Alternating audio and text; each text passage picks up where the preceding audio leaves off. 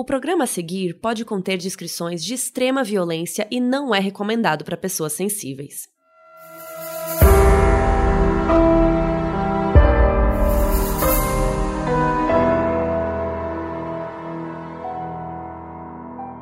Olá, eu sou a Mabê.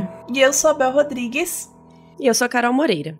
E hoje a gente vai fazer um episódio sobre um caso brasileiro que vocês já pediram muito aqui, que é o caso Evandro. Que foi o desaparecimento do menino Evandro Ramos Caetano, na cidade de Guaratuba, no início dos anos 90. Esse caso ele ficou muito famoso por causa do podcast Projeto Humanos, né, do professor e jornalista Ivan Mizanzuki, e se tornou um dos podcasts mais ouvidos do ano passado. Também em 2019 foi anunciado que o podcast vai ser adaptado para uma série de TV que vai ser lançada na Globoplay.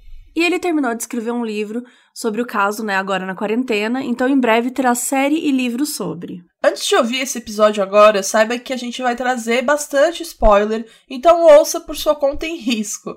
É legal que a gente vai dar um resumão de tudo e depois você pode ir lá ouvir cada detalhe do caso, porque tem muita coisa. Inclusive, o podcast Caso Evandro é dividido em seis partes. A parte 1 vai do episódio 1 a 6, que é sobre o caso mesmo, que é o caso Evandro. A parte 2 é do episódio 7 a 12, que é sobre as confissões. A parte 3 é do episódio 13 ao 16, que são coisas estranhas e argumentos da acusação. A parte 4 vai dos episódios 17 a 24, que fala de álibis e testemunhas de acusação. E ainda está em produção a parte 5 e 6 que falam sobre o corpo e o que restou do caso Evandro. O podcast se chama Projeto Humanos e o caso Evandro é a quarta temporada. Sete pessoas foram ligadas a esse crime e depois foi descoberto que as confissões foram feitas sob tortura. Esse caso também é conhecido como As Bruxas de Guaratuba, que se refere às duas mulheres envolvidas, a dona Celina e a Beatriz Abage. E essa história ainda fala sobre temas como satânico pânico, preconceito religioso, corrupção, ditadura e tortura. Hoje a gente tenta resumir essa história e no próximo episódio nós teremos uma conversa com o criador do podcast Projeto Humanos, o Ivan Mizanzuki. E esse é o caso Evandro.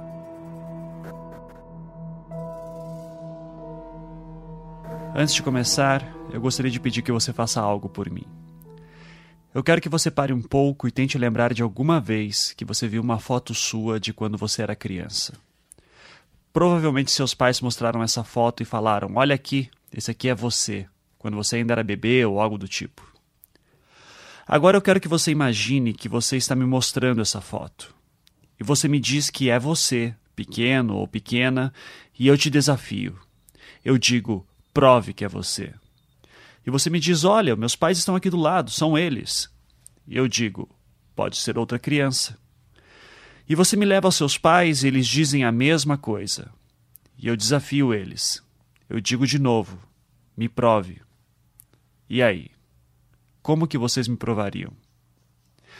Essa pequena ilustração sintetiza o espírito dessa nova temporada do Projeto Humanos. Em vários momentos, você passará pelo que eu passei nesses últimos dois anos que venho pesquisando essa história, e chegará ao final se questionando como a realidade é frágil. Eu sou Ivan Mizanzuki. Bem-vindos ao caso Evandro.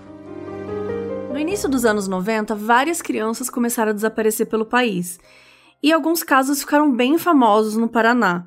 O assunto era tão forte que em 1995 foi parar até uma novela da Globo, Explode Coração.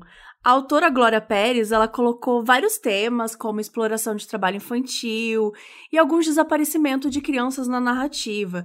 E foi nessa novela que ela divulgou as Mães de Cinelândia, que são mulheres que dedicavam suas vidas à busca dos filhos desaparecidos. Diariamente, a novela mostrava imagens de crianças desaparecidas reais, e por causa disso, mais de 70 crianças foram encontradas naquela época. Também criou todo um pânico na sociedade, né? Porque todo mundo tinha medo de que isso fosse acontecer com seus filhos, com a sua família e tal. E a verdade é que a gente não tem muito como saber se nos anos 90 começou a desaparecer mais criança que antes, ou se começou a ter muita notícia e aí por conta disso se criou essa impressão de estar tá acontecendo mais desaparecimento de crianças.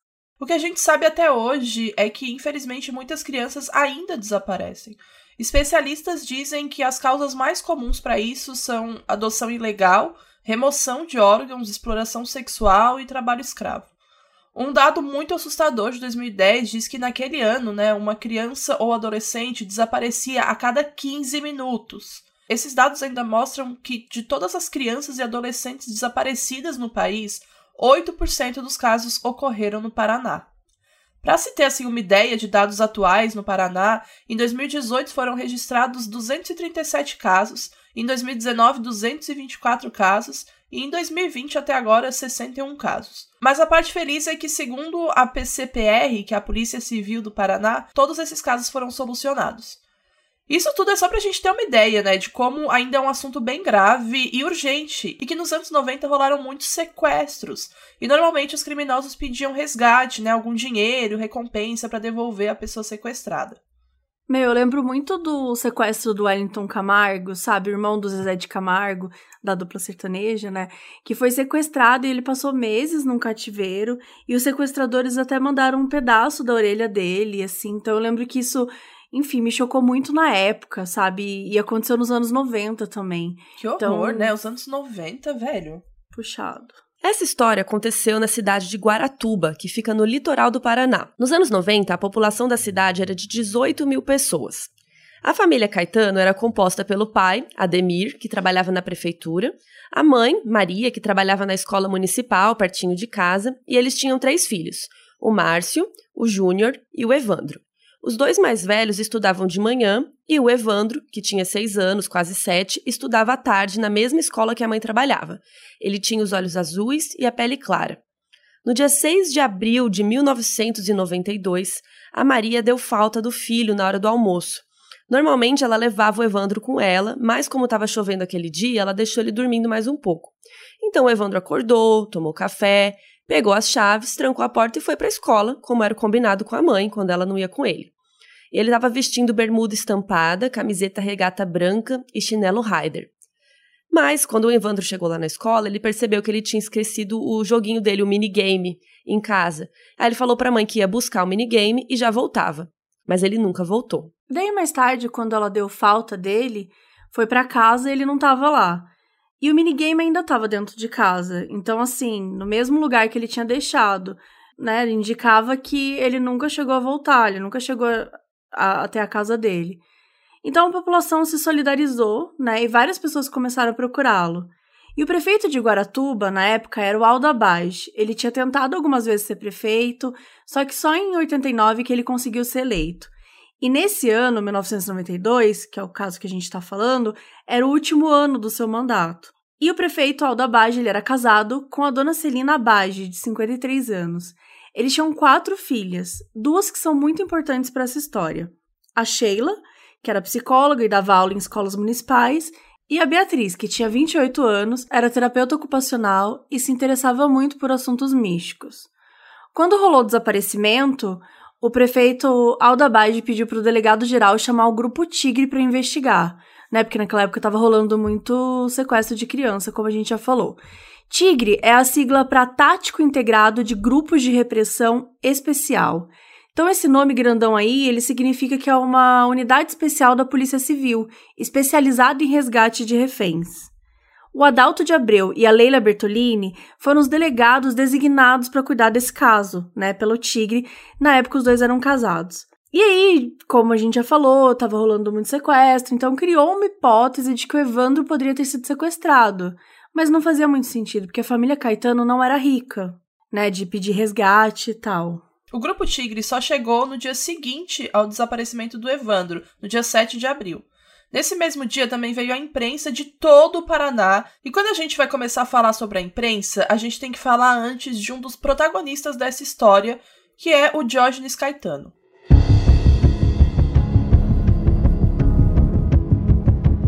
O Diógenes ele é primo de segundo grau do Evandro e às vezes é referido como tio dele e virou um porta-voz na imprensa.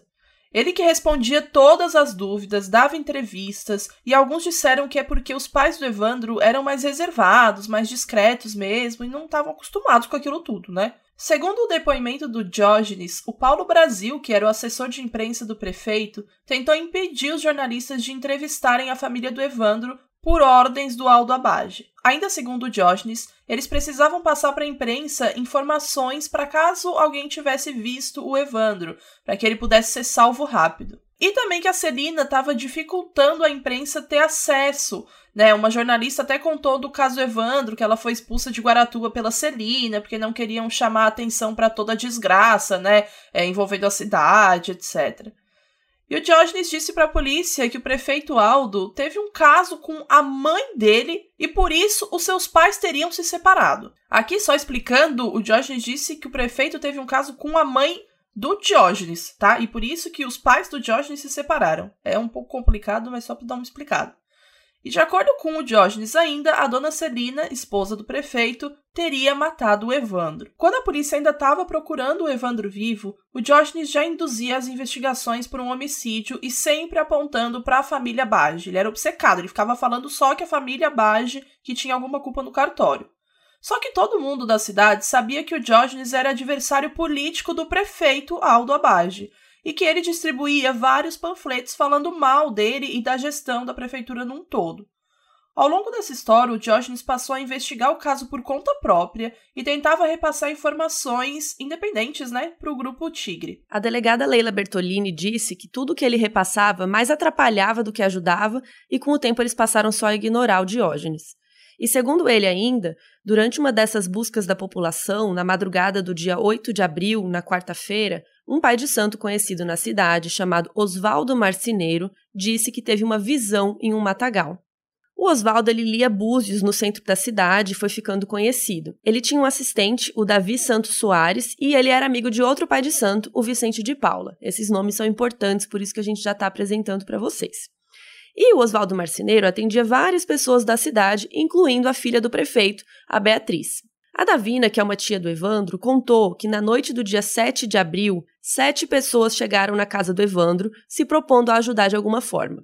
Essas pessoas eram a Beatriz, a filha do prefeito, o Vicente de Paula, que era um dos pais de santo, o Davi, que era assistente do marceneiro, a Andréa, que era esposa do Oswaldo Marceneiro, o Antônio Costa, a esposa dele, e a Carmen Cristofolini. O Antônio levou eles lá, comentou que eles jogavam búzios, que eles queriam ajudar. E aí, o Vicente de Paula disse que incorporou uma entidade e que a entidade pediu para fazer sete oferendas em sete lugares bonitos. E além disso, que se eles passassem pela cidade em algum lugar que o Evandro esteve, o Vicente de Paula poderia sentir essa vibração, né? Isso poderia ajudar. Depois disso, cada um foi para uma casa, voltaram, jantaram e aí eles se encontraram depois da meia-noite para sair num carro para fazer as oferendas em alguns locais da cidade. Quem foi nesse carro? A Davina, a tia do Evandro, o marido dela, mais o Oswaldo Marceneiro e o Davi. E aí eles saíram de carro dando voltas pela cidade. E só para deixar claro aqui, tudo que a gente está falando é o que o Diógenes e a Davina disseram. O Oswaldo disse que queria ir para uma rua com palmeiras, né? E quando pararam nessa tal rua, o Oswaldo disse que incorporou uma entidade e sentiu a presença do Evandro ali perto de um mato. Davina ficou com medo, porque estava muito escuro, e pediu para eles irem embora. E as buscas continuaram por mais quatro dias, até que no dia 11 de abril, um corpo foi encontrado próximo a esse matagal que o Oswaldo teria incorporado à entidade. O corpo foi encontrado a cerca de 1.900 metros da casa do Evandro. Só que a gente vai explicar aqui porque às vezes aparece a informação de que ele foi encontrado a 800 metros. Isso aconteceu porque no primeiro episódio do caso Evandro, o Ivan menciona que a distância era de 800 metros. Só que essa informação ela estava em várias matérias do jornal da época. Só que aí depois, quando ele viu o mapa do inquérito policial, né, original, lá aparecia bem evidente, 1.900 metros. Por causa disso, ele fez essa errata no, nos extras do episódio 6. Então, por isso que a gente vai trazer aqui já esse, essa informação de 1.900 metros. E a partir de agora, vamos ouvir o áudio dele, que aí ele fala de 800 metros, mas já explicamos para vocês. O corpo da criança foi encontrado a cerca de 800 metros de distância da casa de Evandro. Era no matagal afastado do centro, com poucas casas ao redor. E o estado em que se encontrava era horrível, mas os detalhes sobre ele são importantes. Por isso, um aviso: se você tem estômago fraco, eu recomendo que você pule alguns segundos. O corpo estava com o ventre completamente aberto, sem nenhum dos órgãos internos.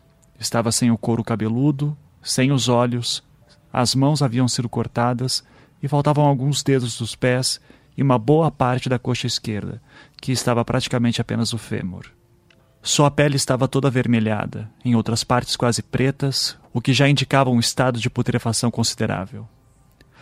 Um dos médicos legistas chegou a afirmar na época que só era possível confirmar que a sua pele era branca porque existia um mínimo dela que ainda não havia sido necrosada. Por fim, o corpo trajava um calção que, por baixo de uma grossa camada de sujeira, seria branco estampado. Em um corpo nesse estado, a identificação beira o impossível. Mas já se especulava que era Evandro.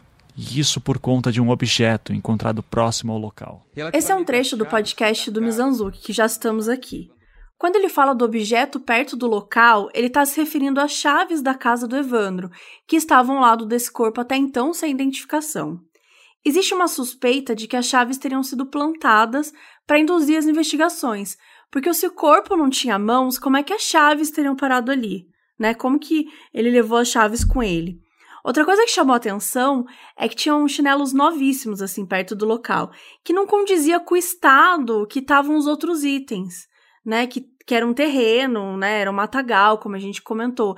Então assim, a bermuda ela estava super imunda, e tudo mais. E o corpo estava praticamente irreconhecível, só conseguiram associar com o Evandro por causa das chaves e da bermuda. Então o pai do Evandro, o Ademir, ele fez um reconhecimento por causa de uma manchinha que ele tinha nas costas, que o Evandro teria nas costas. E dias depois, o menino foi enterrado. Começaram então a rolar umas passeatas pelas ruas porque a população estava apavorada com a falta de segurança e com tanta criança desaparecida. A Celina Bage, né, a esposa do prefeito, ela impediu uma manifestação pública feita por estudantes. Ela parecia ter muito medo, muito receio de que a cidade de Guaratuba ficasse mal falada, mal vista por conta desse caso. E agora, para continuar falando da investigação, né, a gente acha importante explicar a diferença dos tipos de polícia, para quem não sabe muito e é leigo no assunto. A Polícia Civil é a que fica encarregada de qualquer parte investigativa. É a polícia que tem delegados e é a que deve buscar respostas e solucionar os crimes. Esses policiais usam roupas casuais. Já a Polícia Militar tem um papel mais imediato, né, de vigilância, de repreender atos criminosos no momento em que eles acontecem. Eles fazem o boletim de ocorrência e esses policiais usam a farda, o uniforme que a gente já está acostumado a ver. Então, teoricamente, quem investiga o crime é a Polícia Civil, certo? Aqui no caso Evandro, quem estava tocando isso era o grupo Tigre. Como nós já falamos, eles eram parte da Polícia Civil e eles eram especializados em resgate de reféns, sequestro, cárcere privado, essa vibe. E eles investigaram o caso por quase três meses, sem muitas respostas. Um detalhe importante é que o grupo Tigre era bem próximo da família do prefeito. Eles ficaram no hotel bem chique da cidade, né, às custas da prefeitura e até usavam carros particulares deles. No dia 29 de maio, o Diógenes, o primo o tio do Evandro, fez uma denúncia no Ministério Público em Curitiba. E ali, gente, ele falou muita coisa. Mas basicamente ele conta que ele já acusou muito o prefeito, que ele fazia os panfletos reclamando do governo dele e tal, e que por isso, talvez, os Abage poderiam querer se vingar dele. E ele até comentou que ele tinha um filho muito parecido com o próprio Evandro, deixando a entender que os Abage poderiam ter confundido as duas crianças. Ele alegou que a dona Celina era estranha, e olha essa, gente, que um dia ela estava ensinando as funcionárias da creche a limpar uma privada, e em seguida ela teria pegado um copo e tomado água da privada. Isso está no depoimento que o Diógenes fez no Ministério Público em Curitiba. E ele também falou que a Sheila, que era uma das filhas da dona Celine do prefeito, como tarefa para umas meninas da escola, ela mandava todas se vestirem com roupas brancas de capuz para sair pela noite com velas e rodando pela cidade, que elas entravam nos estabelecimentos, passavam e saíam. Uma vibe meio bruxaria também, né? Acho que ele tá dando a entender isso. E também falou mal do Oswaldo Marceneiro como um todo. Depois declarou que antes do assassinato do Evandro, esse pai de Santo Oswaldo teria dito que algo muito ruim aconteceria na cidade. E aí, de acordo com Diógenes, o Oswaldo estaria envolvido no caso do Evandro e saiu falando isso justamente para depois provar como ele tinha poderes de adivinhação e ganhar mais clientes, mais dinheiro. Ele também disse nesse depoimento que uma mulher chamada Estier foi na casa do Evandro em janeiro e disse para a mãe dele que o seu filho seria raptado. Enfim, gente, é um longo documento. Basicamente, ele fala o que ele acha de tudo isso e fala mal de um monte de gente. E deixa claro também que os abates estavam muito próximos dos investigadores do Grupo Tigre. Então, assim, tem algumas teorias da conspiração, algumas pessoas pensam, né, falam por aí que dizem que o Diógenes armou para a família Abage. E muita coisa sobre o Diógenes está nos episódios 3 e 4 do podcast Caso Evandro, por isso que a gente indica vocês também ouvirem depois. Daí nada acontecia, né, com, com as investigações e tal do Grupo Tigre, e aí apareceu um outro grupo, o Grupo Águia, que significa ação, né, Águia é a sigla para Ação de Grupo Unido de Inteligência e Ataque. E eles eram parte da inteligência da Polícia Militar do Paraná. Então, assim, normalmente eles cuidavam de assaltos, roubos, e aí aos poucos foi abrangendo os casos e começaram a cuidar também muito de crime organizado. Como a gente explicou, um grupo da Polícia Militar nem deveria estar no meio desse rolo para começar. Só que, assim, dez dias depois do Águia começar a investigar, em julho, eles prenderam sete pessoas dizendo que alguns tinham confessado o assassinato do Evandro. E essas pessoas falaram que usaram o Evandro em um ritual de abre aspas, magia negra, fecha aspas. Elas eram a Zabage, que era a dona Celina, né, esposa do prefeito Aldo Abage, e a filha deles, que é a Beatriz. O grupo conhecido como os Pais de Santo, que é Oswaldo Marcineiro, o Vicente de Paula e o artesão Davi dos Santos Soares. E os ajudantes da família Abage, Ayrton Bardelli dos Santos, gerente da serraria do prefeito, e Francisco Sérgio Cristofolini.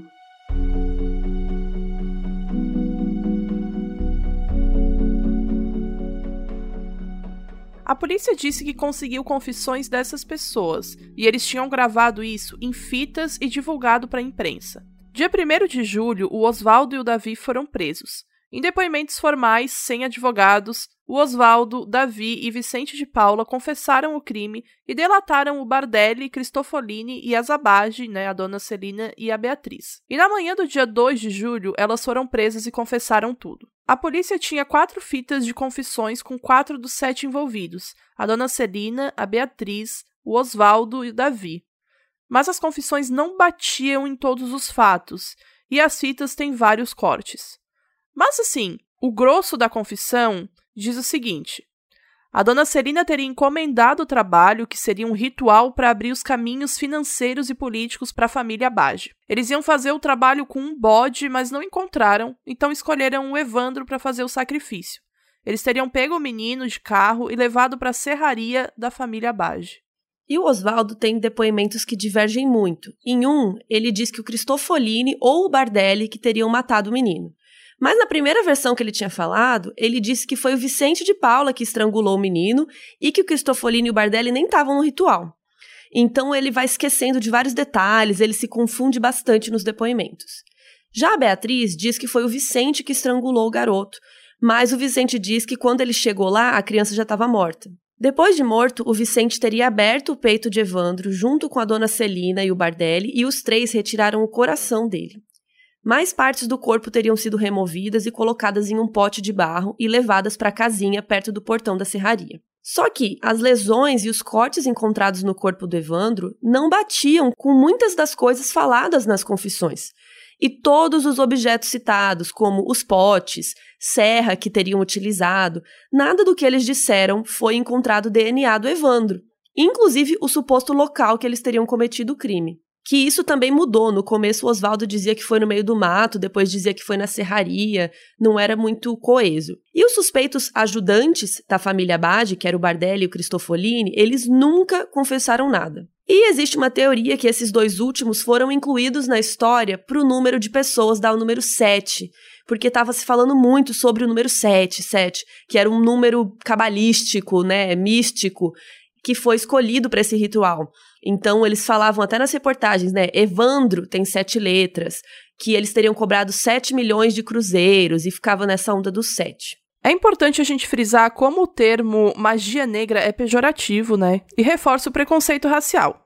Essa é uma expressão ultrapassada que implica que a palavra negra é prejudicial e associa a negatividade de alguma maneira. O racismo e a intolerância religiosa contra umbandistas moldaram boa parte da opinião pública e imaginário popular de Guaratuba e de todo mundo que conheceu a história como, abre aspas, as bruxas de Guaratuba, fecha aspas. Partindo de um princípio, né, onde a intolerância religiosa predominava as nuances de toda a narrativa do caso. Umbanda, candomblé e religiões de matriz africanas ou afro-brasileiras são sempre muito discriminadas, e a gente não pode deixar de pontuar isso nesse caso porque a intolerância religiosa foi a nível nacional aqui. Então, muitas vezes passando despercebida mesmo aos olhos de uma população que queria justiça e não se importou em minimizar e depreciar a cultura de todo um povo. O pai de santo, ou babalorixá, é o sacerdote do candomblé. A nomenclatura não é à toa, né? Especificamente no candomblé, o pai de santo cuida de diversas pessoas. Ele literalmente cuida. Ele é a figura paternal do terreiro dele. Tanto ele quanto a mãe de santo eles ensinam, aconselham e orientam, e requer anos de estudo, prática e seriedade. Então, implicar que o pai de santo é uma figura mística, um espírito maligno ou qualquer coisa do tipo, partindo sempre de um ponto de vista católico, é intolerância religiosa, né? Essas pessoas são ameaçadas, são perseguidas por suas práticas há anos, sempre com esse preconceito vindo de quem nunca se deu o trabalho de conhecer as religiões afro-brasileiras. Segundo a Ouvidoria Nacional dos Direitos Humanos, a ONDH, a discriminação às religiões de matriz africana no Brasil está entre as principais denúncias de intolerância religiosa. Então já passou da hora da gente reconhecer a riqueza e particularidade dessas religiões, respeitando seus seguidores, que já somam aproximadamente 480 mil pelo país. Bora de evoluir, né, galera? É, e chega de magia negra, o termo magia negra. Não tem magia negra na Umbanda. Não existe sacrifício de pessoas sabe? É uma, é uma visão muito estúpida e preconceituosa que não faz o menor sentido. Quando ele é, fala ali, tipo, ah, eles precisavam de um bode, mas como não tinha um bode, eles pegaram uma criança. Tipo, o quê? Sabe? Tipo, ai, não tem um bode, eu vou pegar uma criança. Tipo, que tipo lógica é essa? Né? Então acho que é importante a gente frisar. É a mesma coisa que falam de macumba também. Tipo, as pessoas acham que, que não é pejorativo usar o termo macumba como algo negativo. É, falando expressões chulas mesmo e, e, diminuindo toda uma religião, sabe? E não percebem que isso é intolerância também religiosa, é preconceito. Mas voltando ao caso Evandro, então foi dito, né, que eles tinham confessado aquelas coisas horríveis, mas na mesma noite do dia 2 de julho, a dona Celina e a Beatriz relataram que foram torturados para confessar né, o que os policiais teriam machucado, torturaram, para que elas falassem o que eles queriam ouvir. E isso é mostrado no podcast Caso Evandro em detalhes. A gente ouve as fitas e o Ivan vai tentando desvendar. E é tudo bem estranho, assim, porque cada um dos que confessaram conta o ritual, entre aspas, né, de um jeito. Descrevia o corte do corpo de um jeito, e na verdade o corpo nem tava daquele jeito que eles falaram. E as confissões também vão mudando, e a gente consegue ouvir um certo desespero na voz deles. A Beatriz, principalmente, é muito pesado é, a parte dela, que ela tá sempre bastante ofegante e, e aterrorizada, assim, dá, dá, dá pra sentir na voz dela. Só que ninguém acreditou que eles foram torturados, e isso foi esquecido. E os sete foram julgados pelo assassinato de Evandro. Apenas recentemente, para ser mais precisa, em março de 2020, né, em plena nascimento da pandemia no Brasil, o Ivan soltou um episódio do podcast que mudou tudo. O Ivan teve acesso a várias fitas das supostas confissões e nesse episódio ele prova que sim, elas foram feitas sob tortura.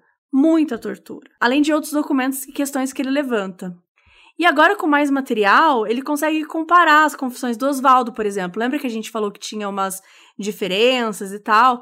Então, na primeira delas, ele diz que matou o menino sozinho porque estava bêbado. Olha isso, olha a diferença.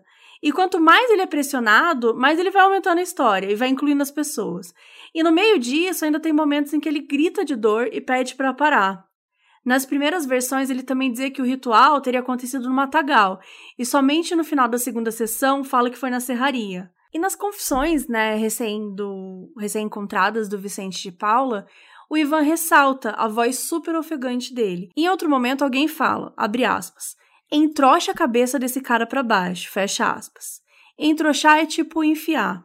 Em uma fita da confissão do Davi dos Santos Soares, ele também tá super ofegante e ele até fala que eles também tinham raptado o menino Guilherme Tiburtius, que é um menino que tinha desaparecido lá no Paraná também, em junho de 91. Mas o Davi fala como se eles tivessem feito isso na época do carnaval, que não bate. Não é junho carnaval. E o Ivan também teve acesso a outra fita da confissão das mulheres Abage, e elas foram levadas para uma chácara onde foram torturadas. O Davi e o Oswaldo foram torturados na casa do Stroessner, que é ex-presidente do Paraguai, e depois o Oswaldo também foi levado para tal chácara. E essa fita é bem interessante porque ela tem partes que não estão na fita do processo, e a fita do processo tem partes que não estão nessa fita. Ou seja, claramente a fita que foi para o processo foi editada com o propósito de comprometer mais as rés. A Beatriz tinha comentado e para os advogados e tal que quando ela estava sendo torturada e falando o que eles queriam que ela falasse, ela tentou demonstrar que estava sendo coagida. E nessa fita nova dá para ouvir ela falando: "Isso não é verdade, eu estou inventando". Aí o policial pergunta: "O que que tá inventando?". Ela responde: "Nada, eu estou falando sozinha". E aí a fita corta. Se você quiser saber todos os detalhes, escuta o podcast do caso Evandro. Esse episódio que a gente está falando agora é o episódio 25, que chama 7 Segundos. No dia 3 de julho, rolou uma coletiva de imprensa com o Oswaldo Marceneiro, o Davi dos Santos e o Vicente de Paula contando detalhes de como supostamente cortaram o corpo e retiraram o coração. E ali, o Oswaldo Marceneiro também acusou o Cristofolini e o Bardelli de também terem cometido o assassinato. A dona Celina e a Beatriz já tinham um advogado, e o advogado conseguiu livrar elas de ter que falar nessa coletiva.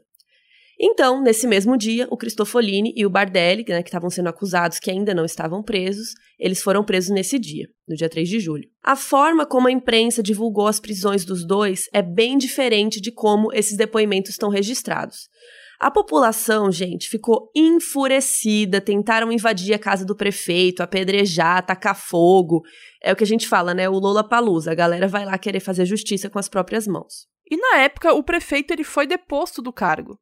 No dia 7 de julho, o Grupo Águia criou um dossiê que levou o nome de Operação Magia Negra, e todos os sete foram presos, mesmo sem outras provas, somente foram presos por causa das confissões. Eles fizeram varredura na serraria do prefeito e na casa de todos eles e não encontraram nada comprometedor. A Polícia Civil falou que a Polícia Militar teve falhas na investigação, tipo rasparem o cabelo do Oswaldo. Eles nem sabiam que a Polícia Militar estava investigando também. Tava uma confusão, gente. O secretário de Segurança do Paraná, o Moacir Favete, achou que o grupo Tigre estava sendo ingênuo e estava sendo enganado e conduzido em pistas falsas pela Celina Bage. Então ele colocou o grupo Águia para investigar por conta disso. E aí, dois meses antes do Evandro desaparecer, um outro menino, chamado Leandro Bossi, de 7 anos, também tinha desaparecido. Ele era filho de um pescador e de uma camareira. Ele foi visto pela última vez no dia 15 de fevereiro de 92, no show do Moraes Moreira, na praia central de Guaratuba.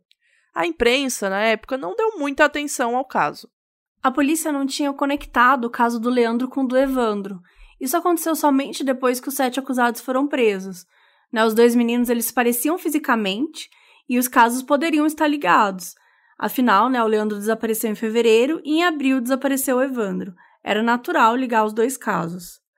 O Luiz Carlos de Oliveira, então delegado, ele foi direcionado para cuidar do caso do Leandro, depois que os sete foram presos. Ele disse que foi no presídio do Arrui, em Curitiba, conversar com o Oswaldo Marceneiro, com o Vicente e o Davi, no dia 11 de julho, né, dez dias depois que eles foram presos e que nesse dia eles relataram o rapto e o assassinato de Leandro num ritual de forma parecida com o de Evandro.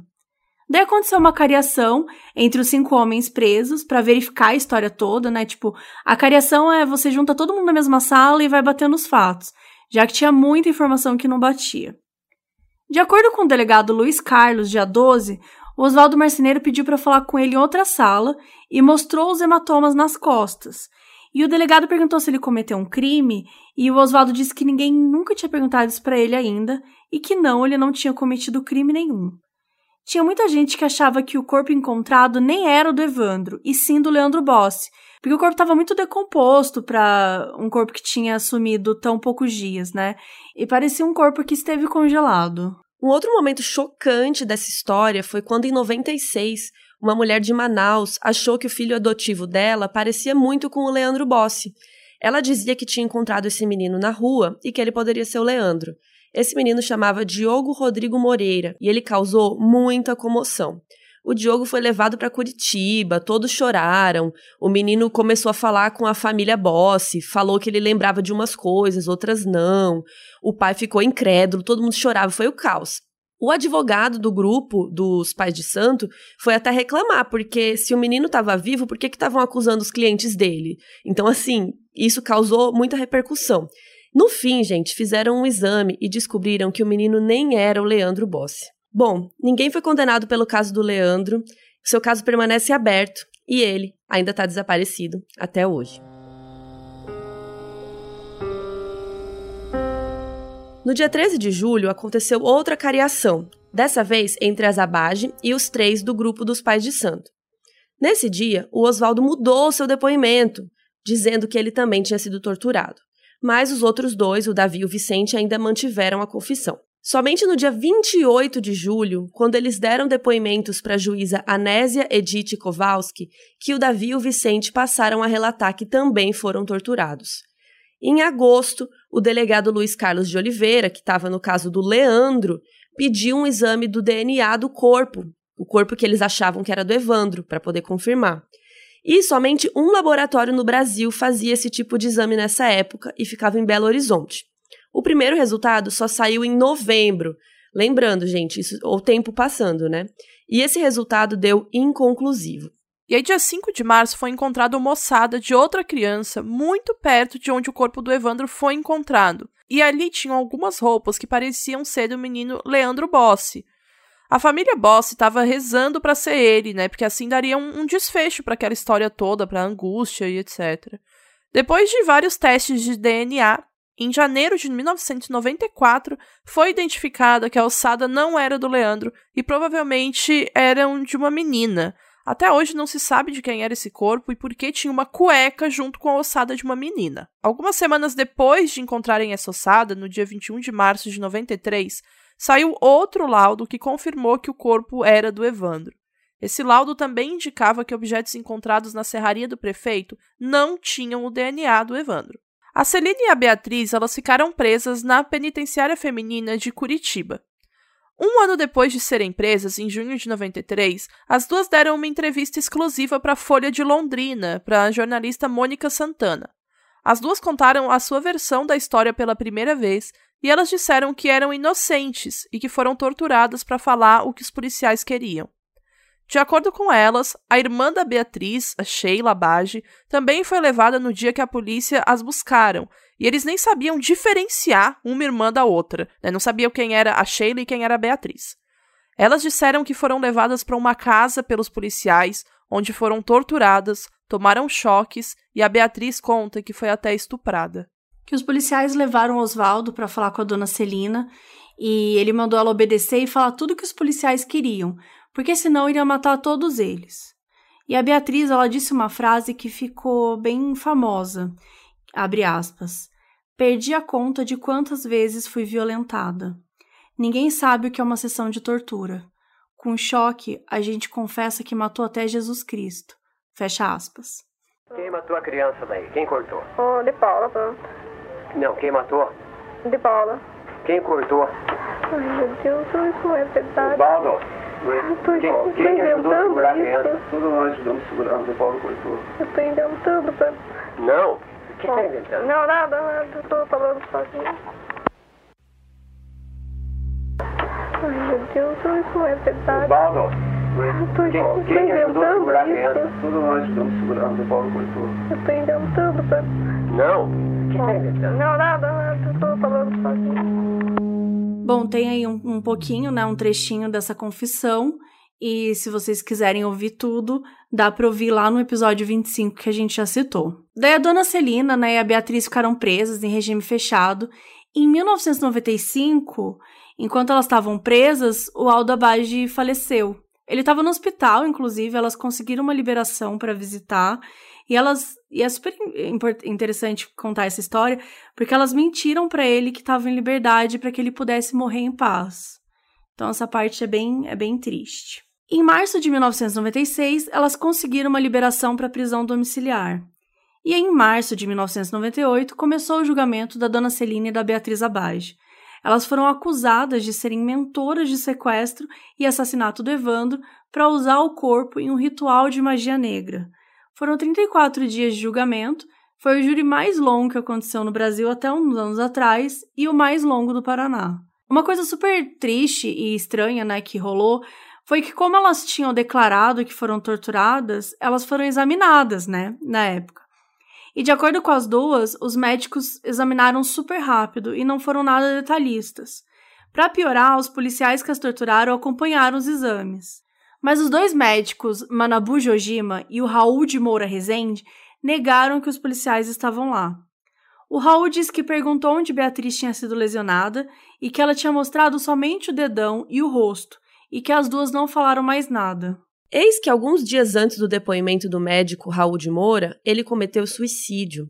A gente já comentou aqui, gente, suicídio não tem um motivo só, e a gente não tá falando que ele cometeu o suicídio por causa disso, e nem disse isso o Ivan no podcast dele. A carta que ele deixou de despedida era super pessoal e também citava que ele estava sob pressão porque teria que testemunhar em breve.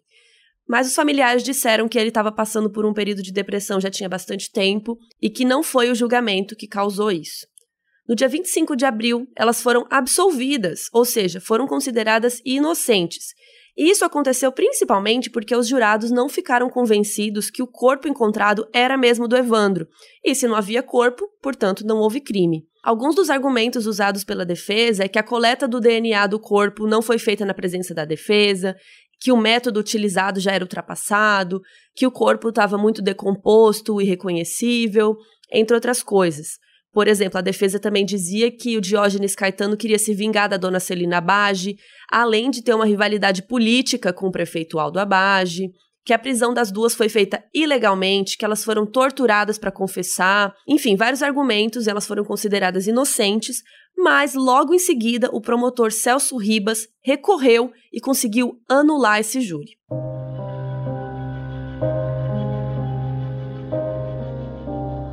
E aí, em 99, aconteceu o primeiro julgamento do grupo dos pais de santo, né? Que são Oswaldo Marceneiro, Vicente de Paula Ferreira e Davi dos Santos. Esse júri de 1999 não foi até o fim. Por isso, em abril de 2004, ocorreu outro julgamento e esse julgamento levou seis dias. Antes disso, houve várias tentativas de julgamento deles, e em uma delas o advogado de defesa abandonou o plenário, alegando cerceamento do direito de defesa dos réus, ou seja, né, falando que a defesa estava prejudicada e que não poderiam prosseguir.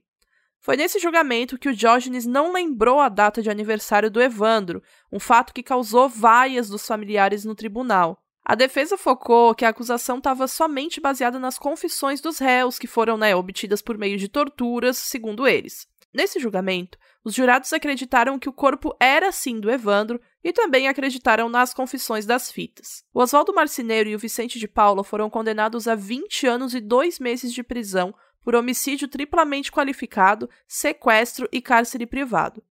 Davi dos Santos Soares foi culpado somente do crime de homicídio e a sua pena foi de 18 anos e 8 meses de prisão. O Vicente de Paula morreu na prisão, sozinho, em 2011. Ayrton Bardelli dos Santos foi acusado de ter mantido Evandro em cativeiro, e o Francisco Sérgio Cristofolini foi acusado de ter participado do suposto ritual. E aí, em junho de 2005, os dois foram julgados e absolvidos. Só que, para o advogado da defesa, essa absolvição poderia colocar em xeque o julgamento anterior do marceneiro, de Paula e do Davi dos Santos.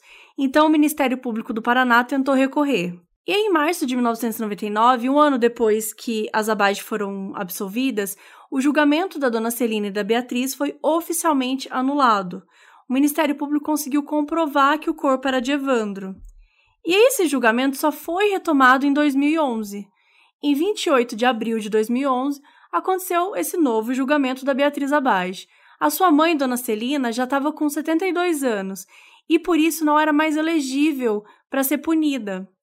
Tem uma lei no Brasil que depois dos 70 anos, ou antes dos 21, pode ser reduzido o prazo de prescrição. Resumindo em palavras né, bem simplistas, a dona Celina já era idosa e a lei não permitia mais que ela fosse julgada por esse crime, que já tinha acontecido há mais de 15 anos. Durante o julgamento, Beatriz deu depoimento por cerca de uma hora, mas isso aconteceu sem a presença do público.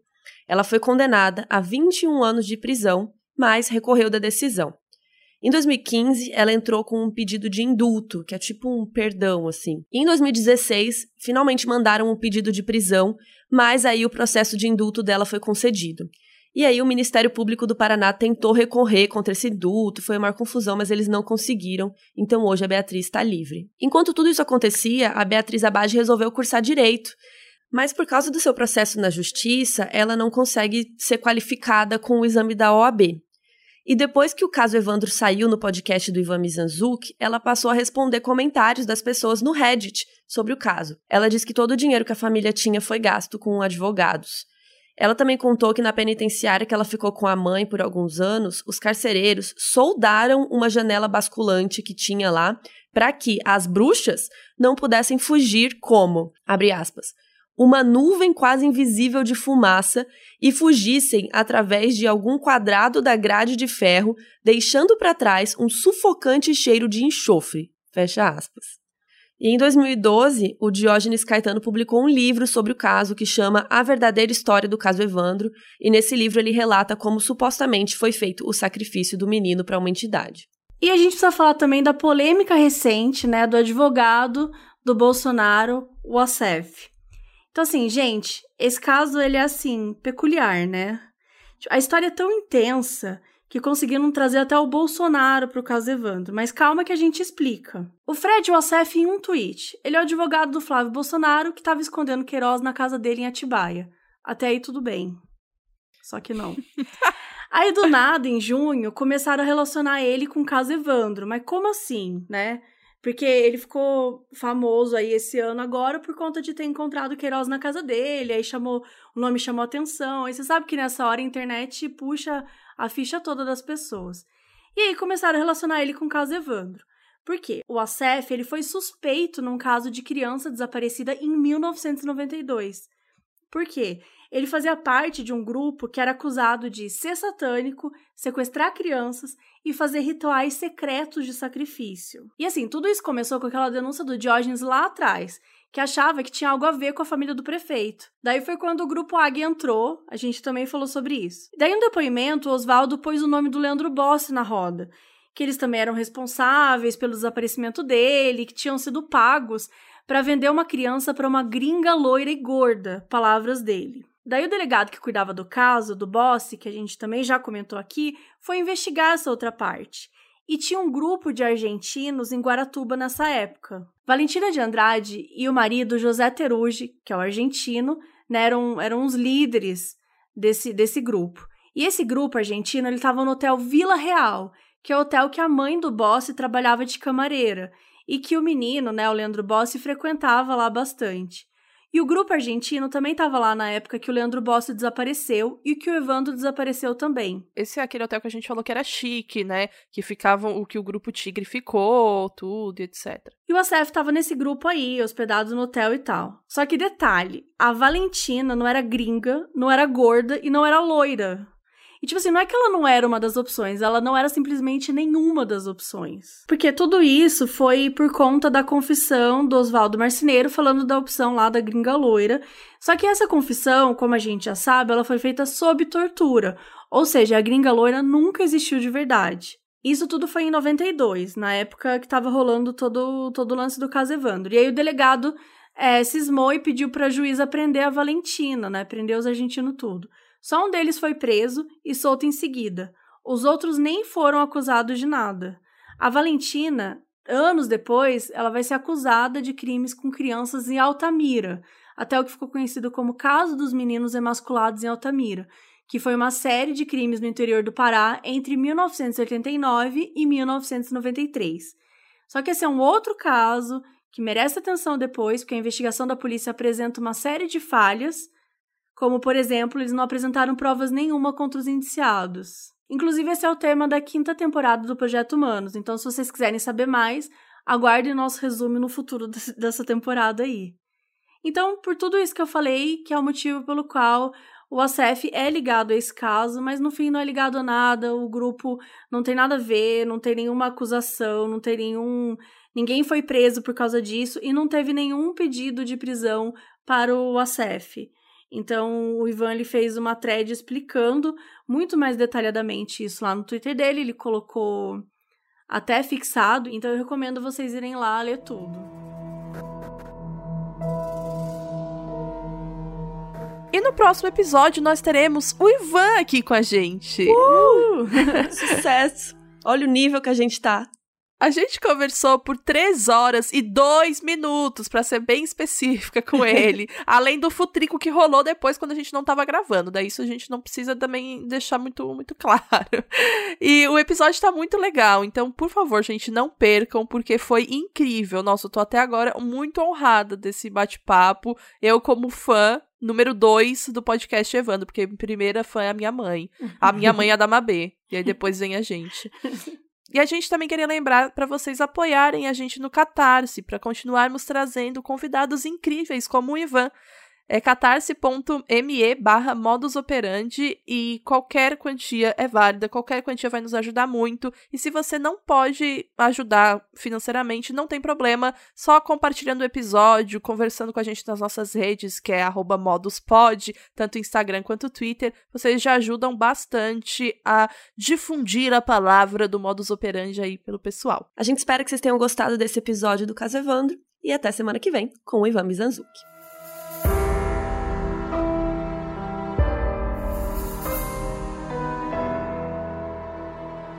Esse episódio foi escrito por Carol Moreira e Mabê Bonafé, foi apresentado por Carol Moreira, Bel Rodrigues e Mabê, foi editado por Dantas, nossa música tema foi criada por Neco e Léo Braga, a nossa identidade visual foi criada por Banjo e quem cuida das redes sociais é a Mabê.